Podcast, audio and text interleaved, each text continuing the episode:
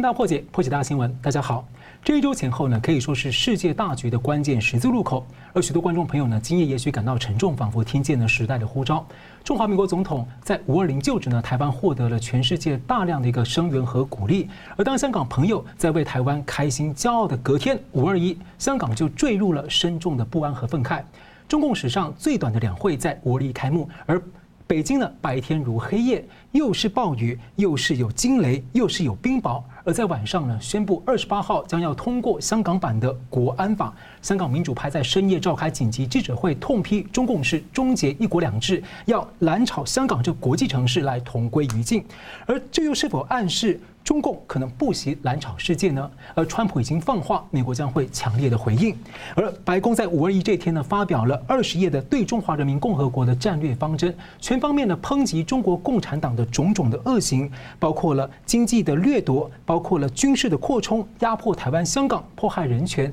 还提到了中共最怕的红线法轮功。而美国将做好长期对抗的准备。在五二这天的消息呢，美军的四大航空母舰就正在太平洋待命。而的国务卿蓬佩奥在五二零说呢，一九四九年以来，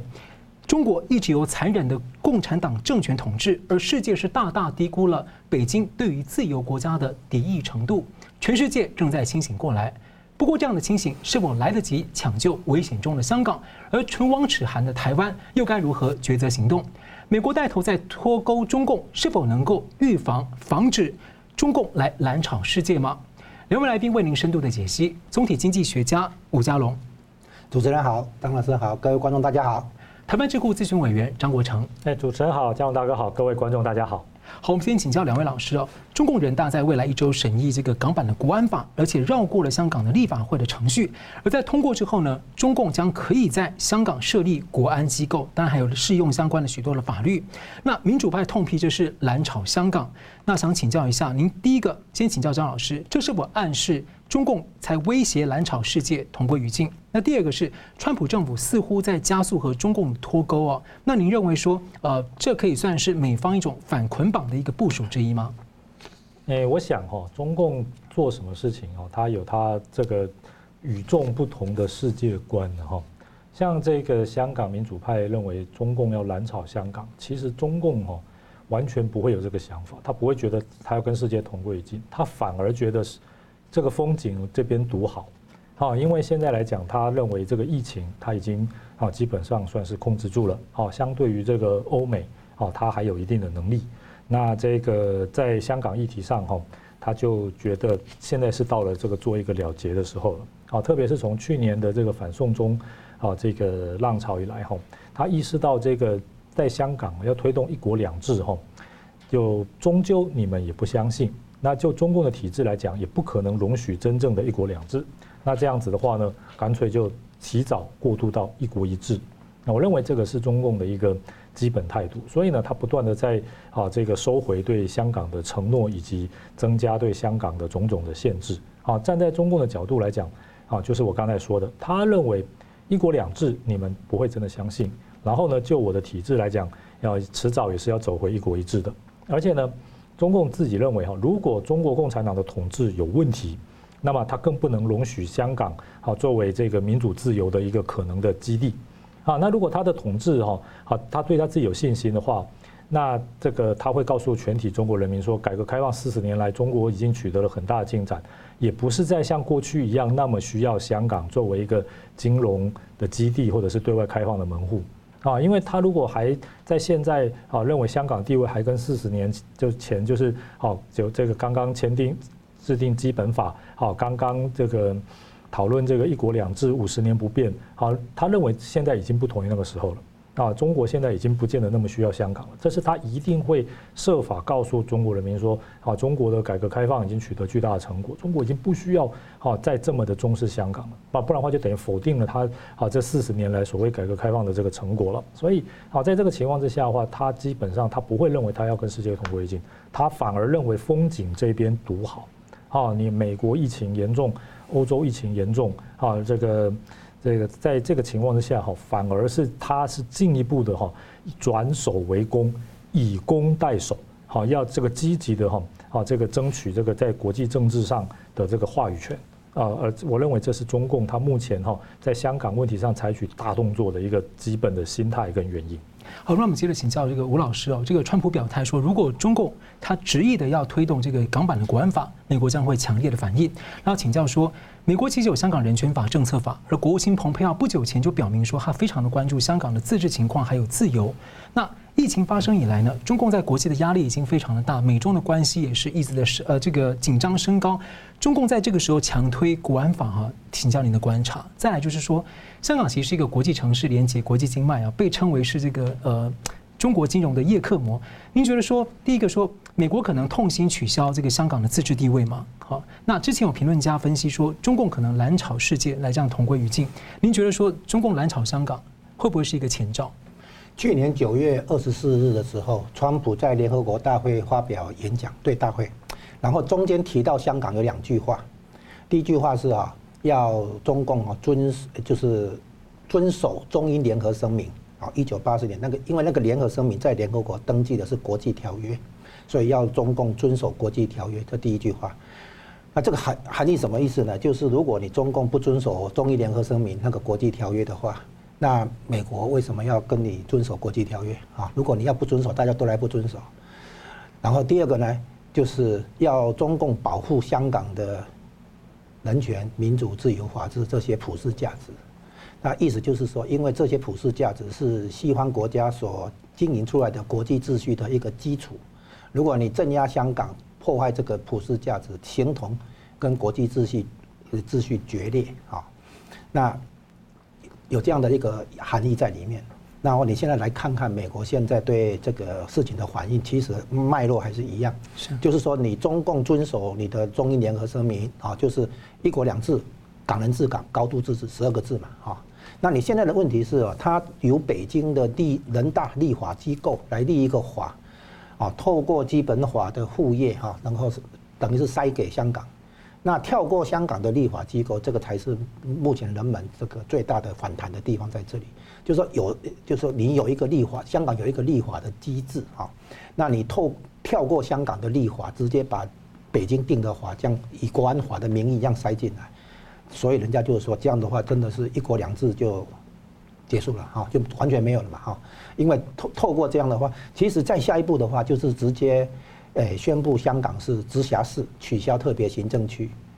哦，香港变成直辖市，第五个直辖市，然后呢就一国一制。那现在你觉得说，第一个就是说，为什么是这个时机？这个时机，然后大家可能觉得这关系已经那么紧张，你还要做？诶，注意哦，下半年香港的立法会要改选，是，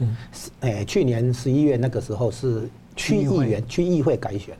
现在在那个区议会改选以后，区议员可能有一些，比如说一百多个席位是可以有投票权。那现在是正式的立法会的投票改选，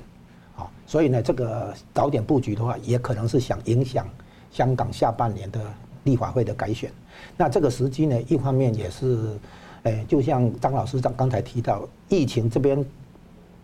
有点怀疑了，东北那边可能在复发了，武汉可能也在复发。就是，表面上疫情有有点好像告一个段落，已经缓和一下，虽然不是完全解决，但是大概有缓和下来。那第二个的话，是因为两会也不能再拖，总要召开。那召开的结果呢，干脆来处理香港这个问题，因为对中共来讲，他担心的是，他也是要一国两制里面哈，他的一国是压倒两制的。就是有一国才有两制。是老师，那如果这样的话，因为香港是国际经脉嘛，那么多的国家的资金都往那个地方，然后中国可能七八成的外资也从那个地方进去。是的。所以在这样的情况之下，你等于是能你你将要逼迫世界接受你，就是接受这个现实吗？但是世界要如何去信任他？你如果华为的这边别人要把香港变成一个共产党治下的整个制度直接埋进去，就是内地化，这叫香港内地化。好，那你就会看到美国在这种情况下，最后会走上。搬出香港人权与民主法案，然后结束香港的独立关税领域地位。也就是说，中共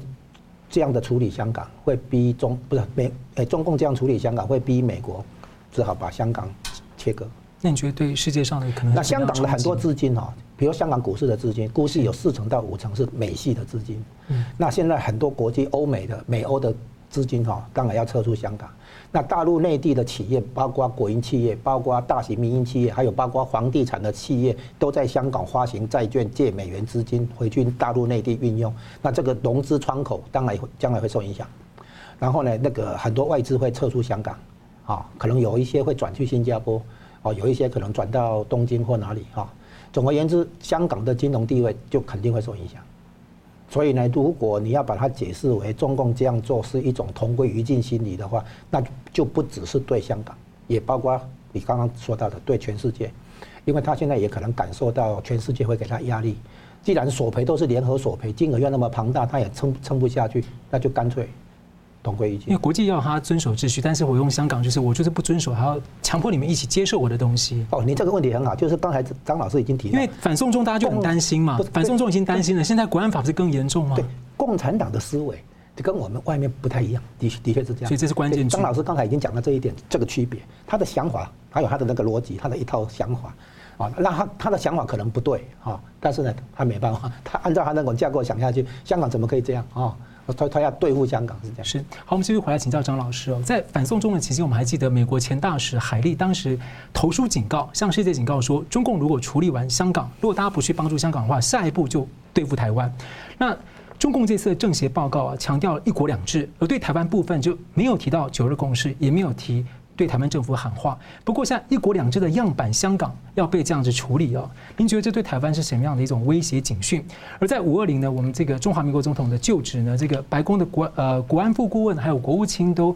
祝贺称呼台湾总统，那也对比中共推崇台湾的成就，而且国务院还批准了要军售台湾很重要的这个重型鱼雷，这个对台湾海峡的影响是相当大的。而欧洲的捷克呢，在五二零这天也送出了一个礼物，参议院决议要支持他们的参议长来访问台湾，要反对中共干预他们的内政。所以怎么请教说，第一个，您怎么看说美国不理会中共这样的强烈反对，大动作挺台湾的这个样的意涵？再来就是，当香港现在危急的状况啊，就是台湾朝野的主要政党也都表态关切。你就说台湾政府呢，唇亡齿寒，对于香港可以采取什么样的态度和超前部署？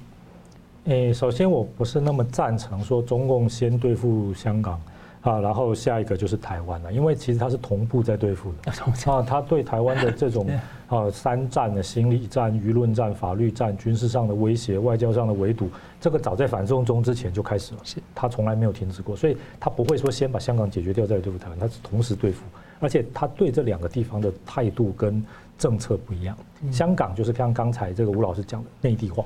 啊，台湾呢，就是结束他们认为的中国内战，好，让这个中国这个所有领土全部解放。啊，这个是在台湾呢，这个让这个共产主义呢，这个啊，把这个所谓的这个华人的民主彻底消灭掉。好，这个概念是不一样。啊，但但是呢，这个手法当然也有相通的地方。是。那目前看起来哈，这个美国方面哈，这个意识到这个中共这个对这个台湾的这种安全的威胁哈，其实是与日俱增了。啊，因此现在这个军售，哦，它的相对来讲比较高调。好像比如说这个这次的这个鱼雷的这个受案，哦，在台湾过去哦，这个我们这个美国只供应台湾两艘训练用的潜舰，是，好，那这个是没有武器的。后来呢，我们辗转从这个荷兰哦买到这个潜舰，啊，美国那时候啊居然也不提供啊。然后这个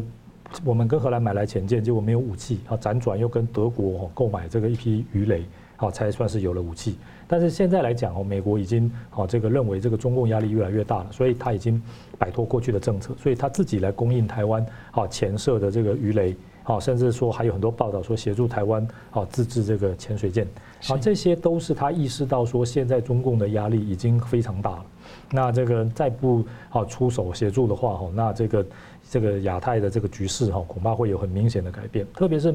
中共呢，它在亚洲无论是一个非常巨大的存在。如果美国呢，在这个地方哈有所退缩，哦不协助台湾哈，那这个其他国家有可能哈从此之后呢就选边，哦看扁了这个美国在这个区域的这个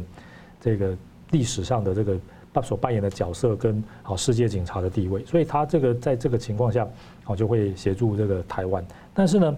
这个目前看起来哈。而美国呢，似乎还有相当多的这个顾虑啊，比如说他跟台湾的这种关系吼，好，他还是经常还是以所谓的三公报啊这个来提出。那这个三公报呢，是完全是在冷战时代下的产物啊。那这个很明显的哈，这个在很多地方是因为当时联中制苏啊的这个要求，所以对中共的要求哈有很多的配合。那这个美国哈，如果是真正要挺台湾哈，什么时候就是开始把这个三公报哈越来越淡化，就完全不要再提。好，然后呢，进一步的提升跟台湾的这个官方的关系，啊，比如说《台湾关系法》第六条，好规定说这个美国在台湾的机构是所谓的美国在台协会，好，是一个非盈利的法人，啊，是一个民间机构的这个这个外衣哈，这个地方其实什么时候美国把这个地方予以调整掉？那我认为这个才这个是非常关键。老师，我插一个小问题，最近国务院的包括蓬佩奥的声明，还有这个。呃，发言人还有 AIT 发表的这个相关的声明的时候，经常出现中华民国国旗的图片。你觉得这像这是一个什么样的讯号？因为国务院以前都是这个比较保守的，他一直主动丢出来。呃，我希望哈，这个就是说，从这个宣誓的形式哦，逐渐变成实质的落实。啊，比如说嘞，啊，他这个尽量跟台湾有官方的正式的交往啊，然后呢，啊，允许这个台湾的政要哦能够正式的这个访问美国。啊，出席各个由这个美国所领导的这个国际会议等等哈，我认为这个希望是越来越多了哈，因为呢，现在看起来哈，中共啊这个它的这个步调哈，其实进步逼的速度非常快，而且呢，啊就现在看起来哈，就是这个有点像两个人在拳击台上啊这个打拳哈，就是谁先倒地哈，然后这个谁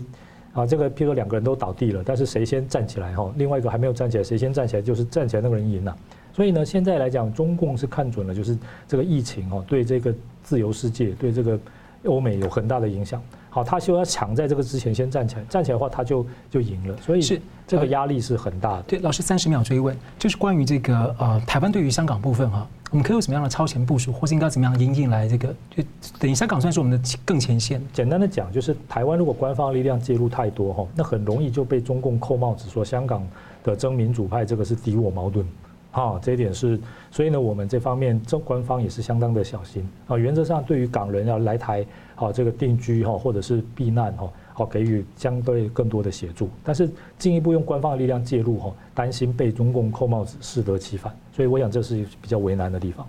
好，我们非常感谢，我们休息一下，马上回来。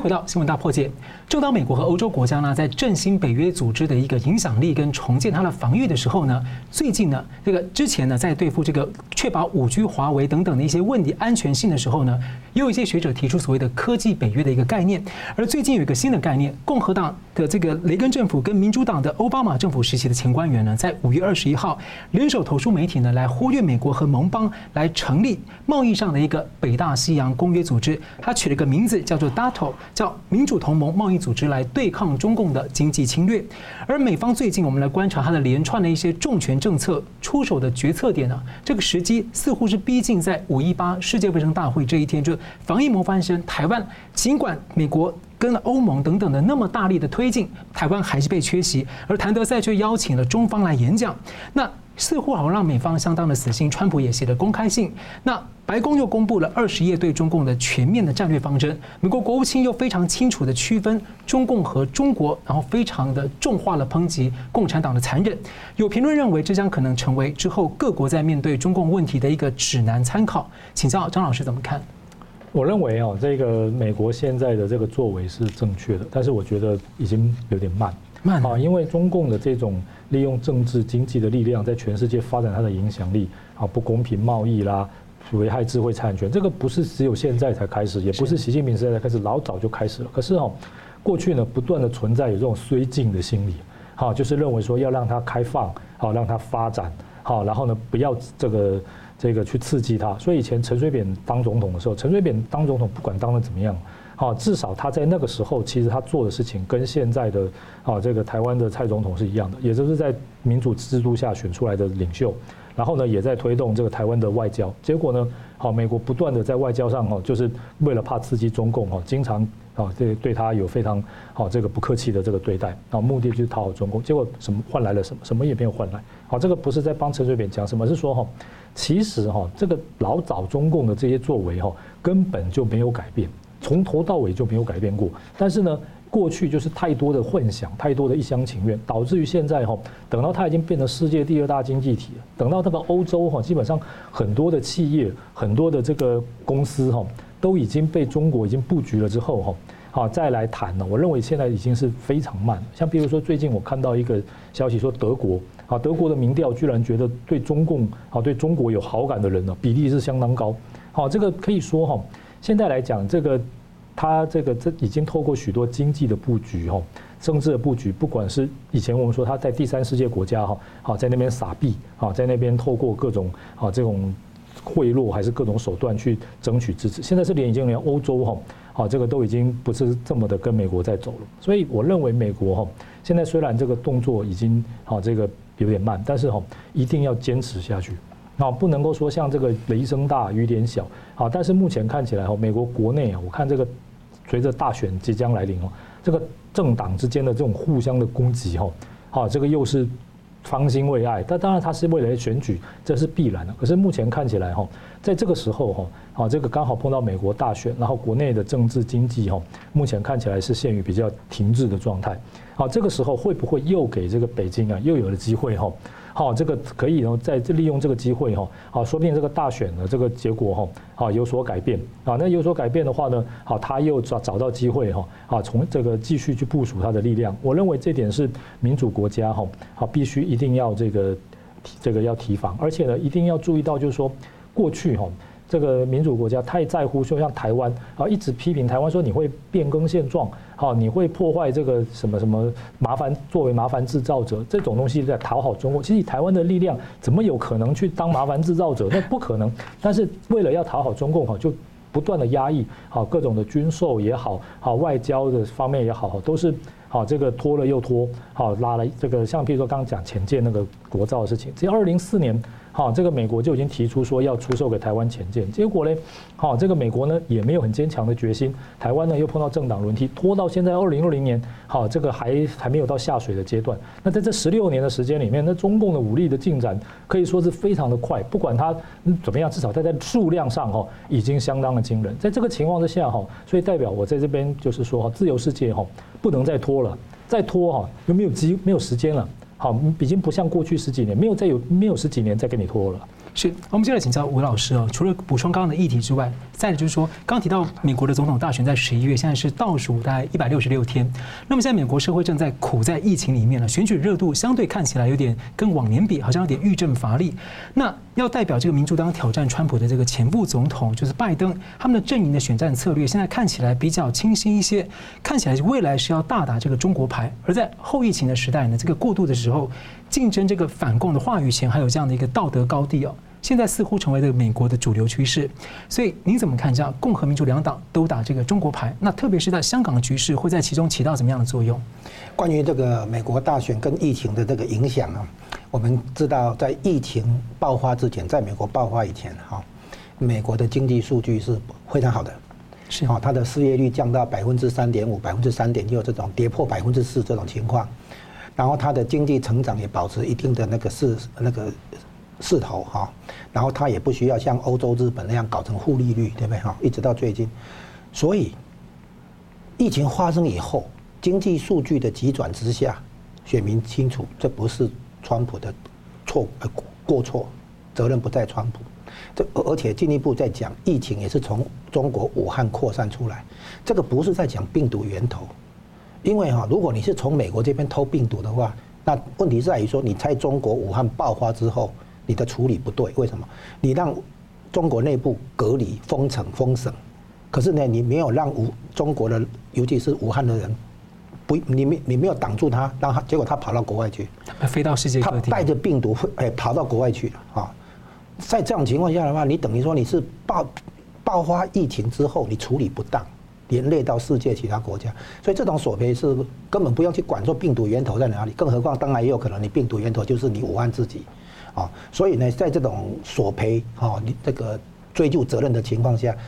再加上中国经济已经在反映这个贸易战跟疫情的这个冲击，已经很不行。所以在这种情况下，美国选民会很可以看得出来，就是说，只有川普才能够对抗中共这样的一种情一种恶势力、邪恶势力啊。那拜登的话，因为他跟中中共以前的关系太密切，肯定共和党或川普这边会打拜登跟中国的连结。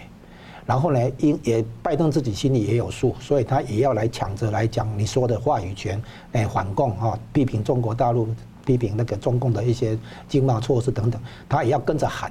但是呢，美国选民当然知道嘛，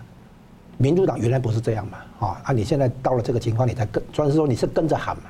所以呢，川普在诶不在这个选举方面来讲哈，基本他的优势其实没有变。那很多民调哈，号称是拜登稍微领先，甚至于比如说领先百分之八、百分之十，其实这个都不重要，因为川普上次当选的时候，没有民调是领先的，没有哪一个民调他领先的，为最后票开出来他当选。所以呢，应该要了解，川普代表的是社会底层，代表的是全球化的受害者。而而这个全球化的受害者，两个重要因素就是非法移民跟中国的制造业。所以，川普上来的话，为对付非法移民，不惜在美国墨西哥边界盖围墙，因为非法移民强调美国社会底层很多工作机会，再加上科技进步以后，将来的无人驾驶、汽车无人驾驶以后，很多司机还会没没工作。所以呢，因应技术创新带来的那个工作机会的减少。啊，因应这个非法移民进进来，强调很多底层工作机会，所以川普的很多做法针对社会底层得到他们的认同。那在这种情况下的话，他的选举那个基本上还是比较有有利的啦。是这样子。好，所以我们请两位老师各用一分钟来总结。我们先请张国成老师。我想啊，现在这个世界上的确走到了一个非常重要的关卡，我们每天都在看的历史，也都在书书写历史，更重要是我们就是历史的一部分哦。啊，所以呢，这个台湾哈，好面对这个国际情势的这个重大变化哈，好一定要做到国防上能够自卫，好民主上能够自立，经济上能够自强，要做这三字，好才有办法引应这个啊这个中共的挑战，然后才有可能去援救啊香港或者是其他地方，要不然的话哈，恐怕这个也是自身难保啊。老师，刚刚你提到了三次，您觉得说那样的三次对台湾来说，这样的机会充分吗？我认为第一个国防要能够自卫。目前看来哈，我们国防当然比起过去有所进步，可是还有很多要努力的地方。这个总统在就职演说也对这个军中的这些人权管理也有很长的琢磨嘛。那经济上自强，啊，目前看起来台湾最大的这个贸易伙伴，啊，对中国大陆的经贸依赖还是非常大。这个像这样的情况，显然哈，啊，这个还是不可能在这个地方哈，啊，跟中共采取什么样这个决裂，还是不受到它影响，这不可能的事情。那民主上这个自立啊，这个是我们做好的一个地方啊，希望能够啊这个再持续的深化，不要让这个外来的势力来破坏我们的民主。是，那么请教吴老师，特别是关于这个白宫那个部分。我引我引用一下蔡英文总统的那个就职演说里面提到，反反对北京以一国两制来矮化台湾，所以一国两两制联系到矮化台湾。再来，他下一句，呃，矮化台湾呢，等同于改变台海现状。那美国对中共有一个基本的立场，包括在上个公报、一个台湾关系法里面，就是反对任何一方片面改变台海现状，这是美国的底线。所以呢，如果中共对台湾强推一国两制的话，违背台湾的民意的话，那像视同矮化台湾、改变现状，那必然会冲击美国的这个外交政策里面的这个两岸部分。所以我们要了解到，说我们反对一国两制，其实跟美国的中对中国的战略是一致的，所以这个是值得我们走的方向。施老师，我要请问一下，说白宫的那份文件，您觉得对世界来说意味着什么？意味着美国在自己清醒，也号召世界的亲共势力要清醒。我们台湾内部的这个蓝营哈，特别要了解这个反共现在是世界潮流哦，那。台如果台湾必须要依赖中中共的话，那是不对的。这个我们要有这个清醒的认识。好，非常感谢两位来宾及这个精辟的分析，还有今天观众朋友的参与。新闻大破解，关键二零二零，我们下次再见。